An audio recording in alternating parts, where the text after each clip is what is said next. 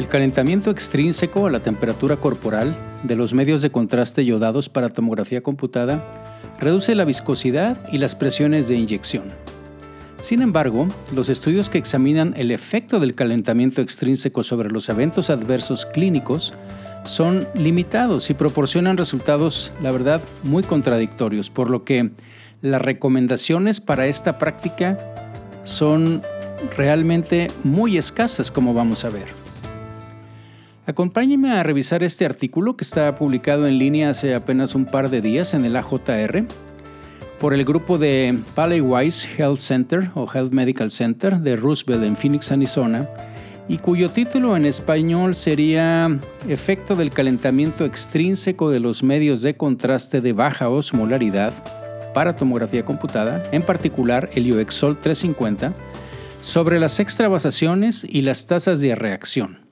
Un estudio retrospectivo y que en particular este estudio tuvo el objetivo de comparar las tasas de extravasación, reacciones alérgicas o de tipo alérgico y reacciones fisiológicas entre el Yoexol 350 que fue calentado a temperatura corporal, es decir, a 37 grados centígrados, contra el mantenerlo a temperatura ambiente. Bienvenidos a Memorandum, un espacio que como ustedes saben está dedicado a la revisión de artículos científicos, prácticamente todos ellos de radiología y en algunas ocasiones también platicamos sobre editoriales, artículos de opinión o algunos otros artículos que aparecen en revistas que no necesariamente son de radiología, pero que considero que pudieran impactar nuestra especialidad. Y bien, hoy vamos a hablar de un artículo que no es así extremadamente científico, pero como en otros que he platicado con ustedes, creo que tienen una aplicación en nuestra práctica diaria prácticamente inmediata. Y este, así como el anterior, tiene que ver con los medios de contraste y así como en el anterior podcast, nos vamos a dar cuenta que muchas de las acciones que hacemos realmente están basadas en muy poca evidencia y no necesariamente reciente y tampoco muy fuerte desde el punto de vista metodológico. Entonces, vamos a poner un poco en contexto de lo que se trata este artículo y luego analizaremos un poco lo que eh, viene en él, si les parece. Bueno, pues los medios de contraste yodados para tomografía computada se asocian con una tasa de extravasación que va, fíjense, bastante baja, del punto 27 al punto 87%, es decir, menos del 1%, y una tasa de reacciones de tipo alérgico, si los juntamos con la extravasación, o sea, si juntamos todas estas, que es más o menos entre el punto 43 y el 1.25%. El calentamiento extrínseco de los medios de contraste yodados para TAC a la temperatura del cuerpo, es decir, a 37 grados centígrados, en lugar de mantenerlos a temperatura ambiente, pues sabemos que reduce la viscosidad y las presiones de inyección. Sin embargo, hay estudios que evalúan el impacto del calentamiento de los medios de contraste yodados para TAC sobre los eventos adversos clínicos incluida la extravasación, las reacciones alérgicas o que son de tipo alérgico y las reacciones fisiológicas, pero la verdad es que estos estudios son muy limitados y han proporcionado, como les decía anteriormente en la introducción, pues resultados muy contradictorios. Y hasta donde viene en el artículo y después de revisar eh, en esto, pues realmente hay aparentemente solo cuatro estudios que han evaluado la asociación entre la temperatura de los medios de contraste de TAC y o la aparición de reacciones, de reacciones adversas, obviamente. Y lo más interesante es que solo dos de estos estudios se centraron en medios de contraste de baja osmolaridad, lo cual quiere decir que los otros dos, que son mucho más antiguos, los vamos a ver un poco más allá en la discusión, pues eh, la verdad es que son medios de contraste que generalmente les puedo decir que yo creo que ya no utilizamos. Y bueno, dadas las limitaciones de la literatura, como les digo, que fueran relevantes con este respecto, el consenso que existe, ya una vez revisando sobre cuál es la temperatura óptima para la inyección, realmente varía mucho. Y por ejemplo, el American College of Radiology no ha proporcionado una recomendación que sea muy concluyente sobre el calentamiento de los medios de contraste basados en yodo. Y simplemente, por ejemplo, el American College dice o tiene sugerencias sobre circunstancias específicas en las que El calentamiento puede ser beneficioso, como por ejemplo podrían ser inyecciones de alto volumen, cuando se necesitaran inyecciones con material de contraste que fuera más viscoso, o que fuera, por ejemplo, inyecciones arteriales a través de catéteres de pequeño calibre, o cuando son estudios arteriales en los que el momento y el realce máximo son críticos. ¿Se acuerdan que en el podcast anterior también la parte europea que opina sobre de los medios de contraste, ¿se acuerdan que el anterior era sobre si utilizábamos esteroides o no? Bueno, pues es la Sociedad Europea de Radiología Urogenital y es la que tiene más lineamientos acerca del uso de medios de contraste. Bueno, esta sociedad sí considera que el calentamiento extrínseco de los medios de contraste a 37 grados representa una buena práctica y según ellos pues identifican varios beneficios potenciales que tiene, que básicamente son los que tienen que ver con el calentamiento, aparentemente menores reacciones y demás, pero les digo, están basados en los mismos cuatro artículos que se refieren todos. El punto aquí interesante que se me hizo para compartirlo con ustedes es que muchos eh, de los hospitales en México, en América Latina, pues estamos eh, queriendo o estamos en proceso o estamos ya certificados por la Joint Commission. Y resulta que para la Joint Commission los medios de contraste se consideran un medicamento y por lo tanto están regulados como un medicamento. Y cuando se implementa el, el calentamiento extrínseco, la Joint Commission requiere un registro diario de la temperatura para los calentadores y evidencia del mantenimiento regular de los dispositivos de calentamiento. Estos requisitos obviamente han llevado a muchos departamentos, muchas instituciones pues a reconsiderar si el calentamiento realmente es un beneficio práctico, porque pues les digo, es mucho trabajo, mucha labor que se tiene que hacer de registro si consideramos solo esta parte y como vamos a ver, la evidencia es muy poca. Entonces, si se demostrara que los medios de contraste con calentamiento no son ventajosos, pues las instituciones y todos nosotros ya no necesitaríamos gastar recursos en calentamiento, tampoco necesitaríamos mantener un registro diario de temperatura, ni, proporcionar evidencia de que el dispositivo donde los calentamos tiene su mantenimiento regular, etc. Entonces, el objetivo de este estudio fue comparar las tasas de extravasación, de reacciones alérgicas o de tipo alérgico y reacciones fisiológicas entre el Yoexol 350 que era calentado a temperatura corporal a 37 grados centígrados contra el que estaba mantenido a temperatura ambiente. Entonces voy a ser un poco específico en los métodos porque creo que pues vale la pena ver cómo hicieron esto y en algún momento determinado incluso, este es un estudio retrospectivo como les decía, pero y podríamos hacer algo prospectivo, quizá algunos de nuestros residentes que, pudieran hacer algo de investigación con respecto. Entonces, este estudio pues buscó o básicamente se basó en el expediente médico electrónico que ellos tenían ahí en, el, en, Phoenix para identificar los pacientes consecutivos, así que se sometieron a tomografía computada a todos aquellos mayores de 18 años que fueron desde septiembre del 18 a mayo del 19 y no se excluyó a ningún paciente que se sometiera a TAC con contraste durante este tiempo, lo cual, o sea, todo el análisis se hizo, claro, retrospectivo, pero sin excluir a ningún paciente. Y resulta que los exámenes, les digo esto que se hizo entre septiembre del 2018 y mayo del 2019, y resulta que es interesante porque los estudios que se realizaron antes del 5 de febrero del 2019, todos los medios de contraste se calentaban y después, a partir de esta fecha, la institución implementó un cambio de protocolo mediante el cual los medios de contraste se mantuvieron a temperatura ambiente en una habitación que estaba con temperatura controlada, pero igual a la del resto del hospital. Y este cambio de protocolo se implementó por razones prácticas que no estaban relacionadas con esta investigación, o sea, no eran con este estudio, porque si no hubiera sido prospectivo. Y específicamente se hizo para evitar los requisitos de recursos de calentamiento extrínseco. O sea, simplemente dijeron, ¿sabes qué? Basta y vamos a hacerlo así y vamos a ver cómo nos va. Entonces, todos los exámenes, eh, en particular, bueno, de este estudio, de este protocolo, se realizaron con el Yoexol 350, que como todos sabemos es el Omnipaque, y tiene una concentración de 350 miligramos por yodo, digo de yodo, perdón, por mililitro.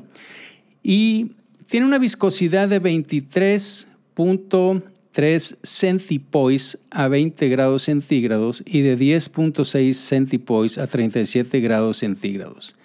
Y obviamente, como, bueno, no sé ustedes, pero yo no tenía la menor idea o no me acordaba de qué era esto, así es que me puse a buscarlo y les voy a hacer un pequeñito brevario de esto, ¿ok? De qué, cómo se mide la viscosidad.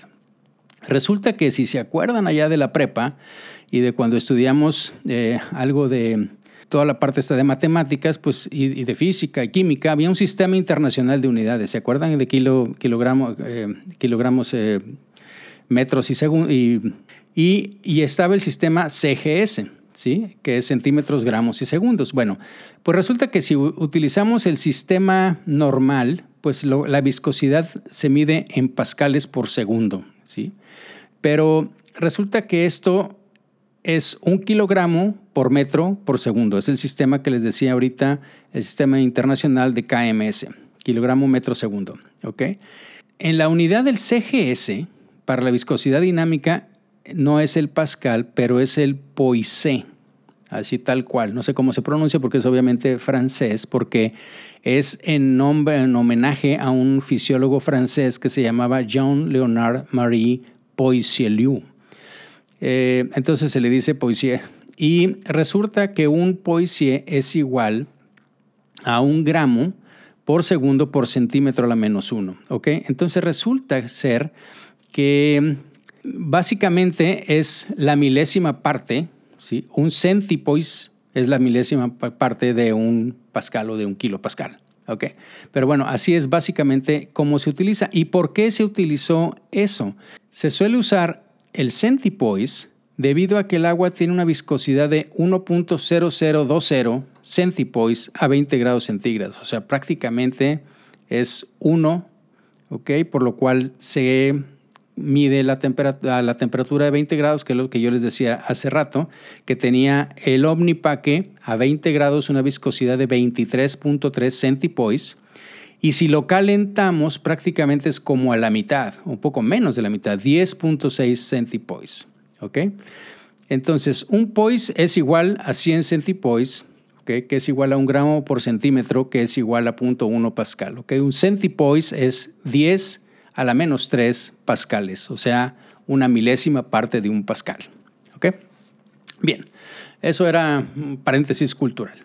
Pero si ya regresamos al artículo, bueno, resulta que eh, los grupos de los pacientes con los, cuales, con, los cuales ellos estaban lidiando, pues eran básicamente tres tipos, ¿no? Los que estaban internados, los pacientes que estaban en urgencias y los pacientes que estaban lo que venían externos.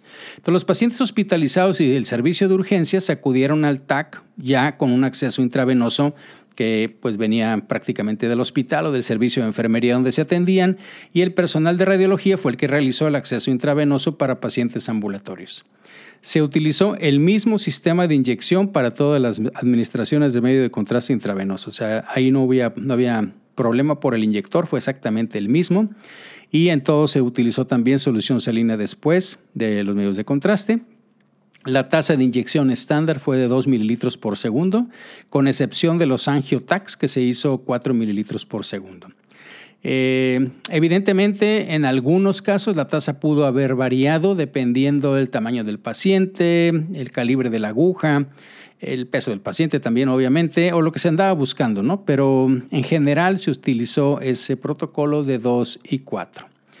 Bien, con respecto a los eventos adversos, bueno, el personal de radiología registró los eventos adversos en el momento del examen de tomografía computada. En ese instante o en ese momento se proporcionó un relato escrito de lo que ocurrió.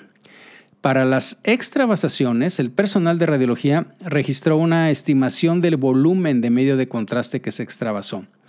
Y bueno, después la monitorización del paciente en el departamento de radiología, después de este evento adverso, varió según el tipo de reacción y la gravedad, y el médico tratante que supervisara la atención del paciente y que dijo, bueno, ya esto pasó y se puede dar de alta. Eso obviamente en el tiempo pues varió dependiendo quién es el, médico, el residente o el médico que, finalmente le tocó esa reacción y que dijo, vamos a un par de horas o vamos a esperarnos tres, cuatro horas más. Este, que la verdad de las cosas es que todos los pacientes, como les voy a decir al ratito, finalmente Este, ya que estuvo clínicamente estable, el paciente fue pues, devuelto ya sea al hospital, a la unidad de urgencias, o fue dado de alta a su casa, ¿no? como los pacientes que venían, como les digo, ambulatorios. Los eventos adversos se identificaron mediante la revisión del expediente médico electrónico, que ya les dije que así se hizo, retrospectivo, y se categorizaron utilizando la nomenclatura del manual del American College of Radiology sobre los medios de contraste. Y básicamente este divide las, eh, las reacciones en cuatro. Uno que es extravasación, la otra es una reacción alérgica o de tipo alérgico y la otra es una reacción fisiológica. Y bueno, debido a que los eventos de extravasación se consideran como eventos de calidad, o sea, alteración en la calidad, eso se deben de notificar y documentarse según la política de ese hospital y creo que de muchos hospitales y el Departamento de Gestión de Calidad de ese hospital en particular, pues también dio un seguimiento a estos eventos. Las reacciones, eso fue con las extravasaciones, las reacciones alérgicas o de tipo alérgico y fisiológicas se identificaron evaluando las notas del expediente para los elementos tales como las, como viene ahí en el manual que les digo del American College. Y se identificaron con base en los síntomas que probablemente resultaron de una respuesta inmune al medio de contraste, como fuera urticaria o prurito, y las reacciones fisiológicas que se consideran o se clasificaron en función de otros síntomas que normalmente no ocurren con una reacción alérgica, por ejemplo, náusea, vómito o dolor de cabeza. Déjame decirle que eh, este estudio fue diseñado como un estudio para demostrar no inferioridad. Ustedes saben que hay muchos estudios de este tipo en donde la idea no es demostrar que lo que estoy haciendo o proponiendo es mejor que el gol estándar o que lo, que se practica, sino que no es inferior a. Entonces, este estudio fue básicamente potenciado eh, utilizando un diseño, como les digo, de no inferioridad de dos lados, con un 95% de confianza entre el brazo que daba la temperatura ambiente y el que daba la temperatura corporal, es decir, aquel que calentaba eh, el medio de contraste.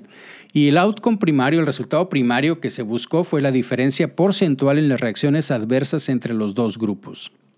Y dado que no se establece una diferencia clínicamente significativa, pues el margen no inferior se estableció en el 0.6% según los hallazgos de un estudio que les voy a platicar en la discusión de Davenport, que es probablemente el ¿Se acuerdan que les dije que había cuatro estudios? Dos de estos eran eh, eh perdón, del bajo contra, de baja osmolaridad. Uno de ellos es el de Davenport.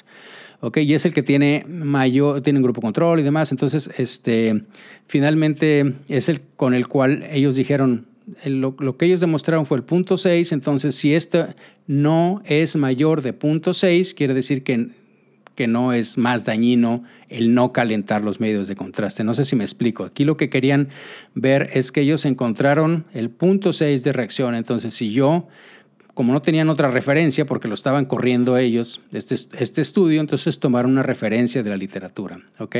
Y hicieron su valor y, el, hacer la potencia de este estudio para que fuera estadísticamente significativo con ese valor de 0.6. Entonces, si las reacciones que vayan a tener ellos o que fueran a encontrar ellos después de no calentar el medio de contraste no pasaban de punto 6, quiere decir que era un estudio bueno, o sea, en donde demostraban una no inferioridad, o sea, no era inferior el hacer esto que calentarlo. ¿Ok? Entonces, ¿cuáles fueron los resultados de este estudio que seguramente ya están preguntando ustedes? Bueno, Fíjense que el estudio incluyó 3.939 pacientes que recibieron medio de contraste calentado a temperatura corporal y 3.933 que recibieron medio de contraste a temperatura ambiente. Prácticamente el mismo número y para cerrarlo, pues digamos que es 4.000 y 4.000. ¿ok? Los dos grupos no fueron significativamente diferentes en la edad media de los pacientes, ¿ok? que fue de 48 años eh, frente a 48.0 fue entre a 48.6 entre los dos grupos, o sea, básicamente tenían la misma edad. El grupo de temperatura corporal estaba formado el 53.7, 54% por hombres y 46% por mujeres, mientras que en el grupo de temperatura ambiente estaba formado 50 y 50. Aquí obviamente tampoco hubo diferencia estadística, básicamente fueron los mismos. Un total de 10.8% de los exámenes se realizaron como un examen de angiotac en el grupo de la temperatura corporal, en comparación con el 12.4% del grupo de temperatura ambiente. La PEP fue de 0.03, aunque digo, está en ese valor, pero 10.8 contra 12.4. El volumen medio de contraste en los grupos de temperatura corporal y temperatura ambiente fue prácticamente el mismo, 101 para más menos 28 contra 101 más menos 24. La P fue de 0.79, o sea, prácticamente eh, nada, uno. La ubicación de la inyección se conocía no en todos los casos, en el 55% de los casos de los pacientes que se les hizo corporal y en el 63.6% de los pacientes que tuvieron a temperatura ambiente. Sí, aquí sí hubo una diferencia entre estos, ¿no? entre los pacientes con ubicación de inyección conocida, pues la ubicación fue significativamente diferente entre los dos grupos, como ya les decía. Y la localización más común entre los pacientes con localización conocida, obviamente, pues si no lo podíamos saber, fue la vena antecubital tanto en un grupo como en el otro, y en los dos fue 76.2%. O sea, prácticamente fue eh, la vena antecubital la que se colocó en el 75, en tres, tres, cuatro partes de los pacientes, aunque les comento, les reafirmo que esto solo se conoció en el 55% de los pacientes que se inyectó a temperatura corporal contra 63% que se inyectó a temperatura ambiente. El calibre medio de la aguja también fue prácticamente el mismo, no hubo estadísticamente significativo y el rango fue de entre 16 y 22 de Gauss. Bueno, comparando ahora sí los efectos adversos, que es la parte fundamental del artículo, bueno, el, el, grupo de temperatura corporal, aquel que se calentó, se produjo un evento adverso en 11 de los 3.939 pacientes. Fíjense que es 0.28% de los pacientes. Y todos los efectos adversos de este grupo fueron extravasaciones, ¿ok? En el que se calentó.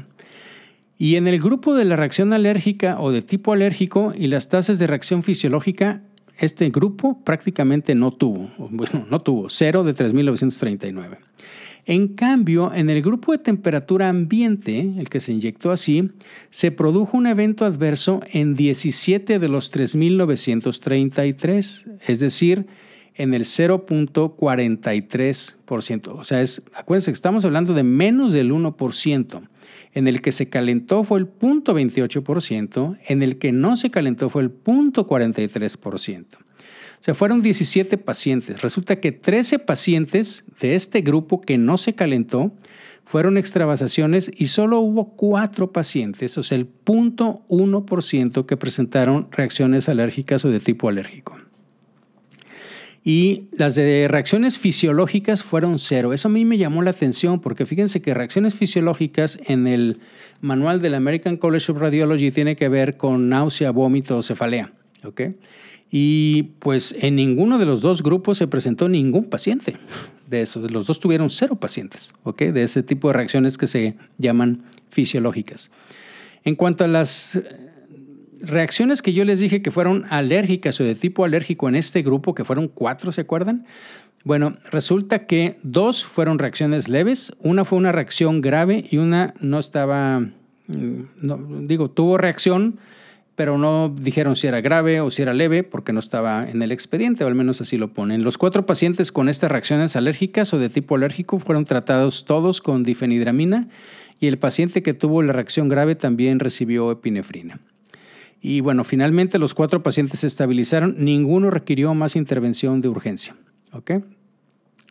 Y bueno, Solo para completar la información, los dos grupos no fueron significativamente diferentes en términos de tasa de reacción general, tasa de extravasación, tasa de reacción alérgica o de tipo alérgico, ni tasa de reacción fisiológica. Todo eso prácticamente fue igual. El tamaño total de la muestra de aproximadamente 8.000 pacientes, o sea, acuérdense, 4.000 pacientes de cada grupo, pues el porcentaje de eventos adversos fue de 0.28 en el grupo de temperatura corporal y esto proporcionó un poder estadístico superior al 99% para detectar una diferencia en la tasa de eventos adversos en el grupo de temperatura ambiente con un margen que fuera como ya se habían propuesto, no inferior al 0.6%. Y la diferencia de riesgo ajustada demostró un número excesivo de eventos adversos que estaba por debajo del margen de no inferioridad. Acuérdense que la diferencia de riesgo de 0.27 por 100 pacientes fue lo que ellos observaron.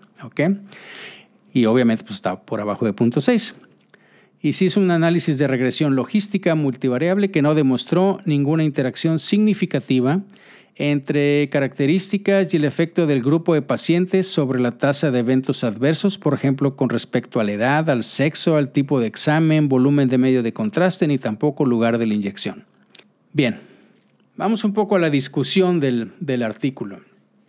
Y vamos a repetir para tratar de recordar la parte fundamental. ¿no? Este estudio comparó la tasa de reacciones adversas entre los pacientes que recibieron Uexol 350, que se había calentado extrínsecamente a la temperatura corporal, y los pacientes que recibieron este agente que había sido mantenido a temperatura ambiente. Los dos grupos no mostraron diferencias significativas en la tasa general de eventos adversos, la tasa de extravasación o la tasa de reacciones alérgicas o similares a las alergias, como les digo. No se produjo ninguna reacción fisiológica en ninguno de los grupos, como les mencioné.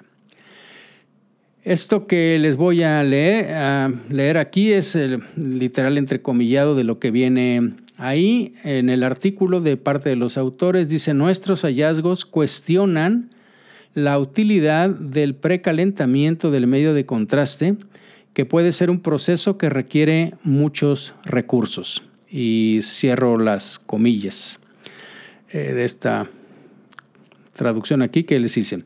Bueno, vamos a seguir con, con la discusión. Bueno, el calentamiento extrínseco, como les decía, pues sirve para alterar la cinética del bolo y la presión de inyección del medio de contraste para disminuir la tasa de destrucción de eritrocitos que sabemos que sucede, sobre todo con los hiperosmolares, y también la agregación plaquetaria. Y obviamente también pues se intenta reducir la tasa de extravasación, aunque sabemos que eso, bueno, según este estudio tampoco sucedió, pero al menos esa es la, la idea. Y bueno, los medios que están mantenidos a temperatura ambiente pueden servir como, o esa era la teoría, como irritantes fríos para el cuerpo en comparación con los medios que están calentados y esto en, teoría podría aumentar la frecuencia cardíaca, la presión arterial y la liberación de mediadores de mastocitos, una reacción alérgica típica que podría hacerse si en teoría los inyectábamos fríos. Y la hipótesis, pues, o la evidencia que teníamos es que el calentamiento de los medios de contraste, pues, reduce la incidencia de estos eventos fisiológicos que les acabo de mencionar, de la frecuencia cardíaca, la presión arterial y los liberadores de sustancias de los mastocitos. Pero no obstante, el calentamiento extrínseco de esto no disminuyó, como vimos, la tasa de eventos adversos que fueron clínicamente significativos en este estudio. Un estudio que se hizo en el 82, de los cuatro que les platiqué, es un estudio de Turner, compararon las tasas de eventos anafilactoides y no anafilactoides para los medios de contraste, pero de alta osmolaridad. Ojo, acuérdense, estamos hablando del 82. Estos medios que se habían mantenido a temperatura ambiente o se habían calentado a temperatura corporal. La tasa de eventos adversos no fue, en este estudio, fíjense desde allá, no fue significativamente diferente entre los dos grupos que hicieron. Sin embargo, hubo otro estudio en el 96 de Vergara y Siegel que contradecía estos resultados de Turner, porque este estudio demostró o informó una disminución estadísticamente significativa en las tasas generales de, eventos adversos en los medios de contraste de alta osmolaridad que habían sido calentados. Y bueno, si bien estos dos estudios analizaron, como les digo, medios de alta osmolaridad, pues prácticamente esto ya no los utilizamos en la mayoría de nuestros lugares. Afortunadamente utilizamos los medios de baja osmolaridad debido al menor número de efectos secundarios y eso sí hay mucha evidencia entre los dos y por lo tanto pues la evidencia que existe para calentar medios de contraste como la canción de los cuatro que tenía ya nomás me quedan dos. Entonces, hasta donde sabemos, solo hay dos estudios que han evaluado el efecto del calentamiento en medios de contraste de baja osmolaridad y la relación que tiene con los efectos adversos y uno de los cuales analizó el Yoexol 350, que comparó la tasa de extravasación de reacciones de tipo alérgico y eventos adversos generales antes y después del calentamiento de los agentes de, en este caso fue el yopamidol. El mismo, no observaron cambios significativos en ninguna de, las tasas después de que se suspendió el calentamiento del yopamidol. Hicieron un, eh, estudio semejante al que les... Eh, al, que les estoy platicando, pues, en donde a un grupo se hizo antes, todos se calentaban y los otros no, pero la extravasación y los, en este estudio que les estoy diciendo, por la extravasación y los eventos adversos, casi se triplicaron después de que se suspendió el calentamiento de Yopa 370. No el de 300, sino el de 370. Y la diferencia en el efecto entre el 300 y 370 se atribuyó a la relativa mayor viscosidad dinámica del 370 en comparación con el de 300. Y bueno, más recientemente hay un estudio retrospectivo de Sang en el 2018 que examinó si el calentamiento eh, extrínseco, ahora sí del mismo medio de contraste que estamos hablando, del Joexol 350, entre otros medios de contraste, porque hicieron comparación con otros medios de contraste, pero ya viene este en particular, pues si estaba asociado con tasa de reacciones alérgicas y fisiológicas. Y este estudio que les digo de SANG del 2018 incluyó 8.606 pacientes en el grupo de temperatura corporal y 18.591 pacientes en el grupo de temperatura ambiente. Y resulta que el calentamiento del Joexol tuvo una reducción significativa en los eventos adversos en este estudio, específicamente en las reacciones de tipo alérgico, y que también se atribuyeron a la alta viscosidad dinámica de la gente. Acuérdense que este tiene a temperatura de 20 grados, 23 centipoise y a 37 grados 10.6 centipoise. Entonces sí disminuye, como les decía, a casi más de la mitad la viscosidad cuando los calentamos. No digo al doble porque no es a 40 grados, pero casi, ¿no? A 37 grados. Entonces, estos hallazgos de Sang fueron diferentes a los encontrados en el estudio que les estoy platicando, donde no hubo, como ya lo vimos, diferencias estadísticamente significativas en las tasas de eventos adversos, incluyendo las reacciones de tipo alérgico entre los grupos que había, ¿no? los de temperatura y los de temperatura ambiente. Las dos cortes del estudio de Sang, estas que, mm, que les digo, eh, este del 2018, eran diferentes hospitales, lo que puede haber introducido, según los autores, pues variables de confusión en cuanto a la identificación, digamos, no uniforme de reacciones adversas entre los grupos y de muchas conductas que pudieron haber sido diferentes entre los dos hospitales, en comparación con los dos grupos de este estudio, que eran del mismo hospital, y que por lo tanto, pues digamos que es una mayor uniformidad en la documentación de las reacciones adversas. Además, a diferencia del estudio de, de Sang, no se analizaron Sang no, analizó ningún evento de extravasación, simplemente reportó, al menos no sé si lo anotaron o no, pero en el estudio no viene la extravasación, solo vienen las reacciones alérgicas o de tipo alérgico. El estudio de Sang también es de naturaleza retrospectiva y de este estudio, pues obviamente se excluye el emparejamiento completo de las características basales entre los dos grupos de los pacientes, ¿no? Por, por, ejemplo, bueno, este estudio también es retrospectivo y tampoco se emparejaron los términos de ubicación, la inyección y el calibre de la aguja, al menos en el de SANG. En este trataron, como les platiqué, de corregir esa deficiencia que se le criticó al artículo de SANG y bueno, de alguna manera lo, lo hicieron, ¿no? Entonces, obviamente que si hiciéramos un estudio prospectivo, aleatorizado, doble ciego, pues esto ayudaría a que minimizáramos pues, el impacto de muchos factores de confusión y aclararía el posible efecto del calentamiento extrínseco de los medios de contraste. Pero este, este estudio pues, no lo hizo así y además tiene otras limitaciones. ¿no? Por ejemplo, la única cosa que se evaluó pues fueron las tasas de reacciones adversas, incluyendo ya sea extravasación o alérgicas o fisiológicas, pero no se exploró ningún impacto potencial del calentamiento extrínseco, por ejemplo, en la calidad de la imagen o la comodidad del paciente. Eso no, no se midió porque como no fue prospectivo, pues nunca se, nunca se preguntó, ¿no?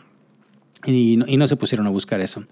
No se tuvo acceso al historial de alergias de los pacientes, a ver si ya habían tenido una alergia previa, porque esto pues obviamente podría aumentar la incidencia de respuesta alérgica de los pacientes a los medios de contraste. Y la otra cosa pues es que solo se evaluó un medio de contraste, ¿no? el Joexol 350. Entonces, en conclusión, el calentamiento del Joexol 350 a temperatura corporal no dio como resultado una diferencia significativa en la cantidad de reacciones adversas en comparación con mantenerlo el agente a temperatura ambiente. O sea, el, agente me refiero pues al Joexol. Además, la diferencia de riesgo en el grupo de temperatura corporal para reacciones adversas en relación con el grupo de temperatura ambiente estuvo por debajo del margen de no inferioridad de 0.6%. Y bueno, estos hallazgos sugieren que los recursos necesarios para precalentar, en particular este medio de contraste, pero podrían ser todos, antes de la inyección, pues podrían no estar justificados.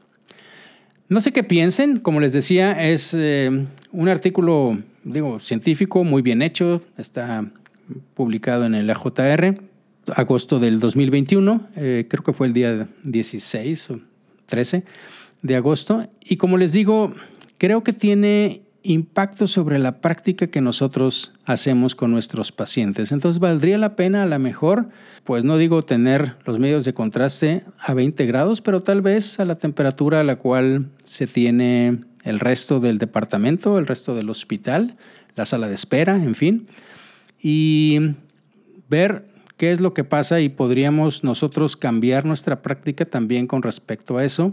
Y como les decía, también podría valer la pena hacer una investigación, ya sea con otro medio de contraste o un estudio prospectivo con respecto a esto, incluso, por ejemplo, lo que les comentaba de la calidad de la imagen. Bien, pues agradezco mucho su atención. Agradecería también que me hicieran sus sugerencias y comentarios en las diferentes plataformas de Memorándum. Espero que haya sido de su agrado y como siempre nos escuchamos en la próxima.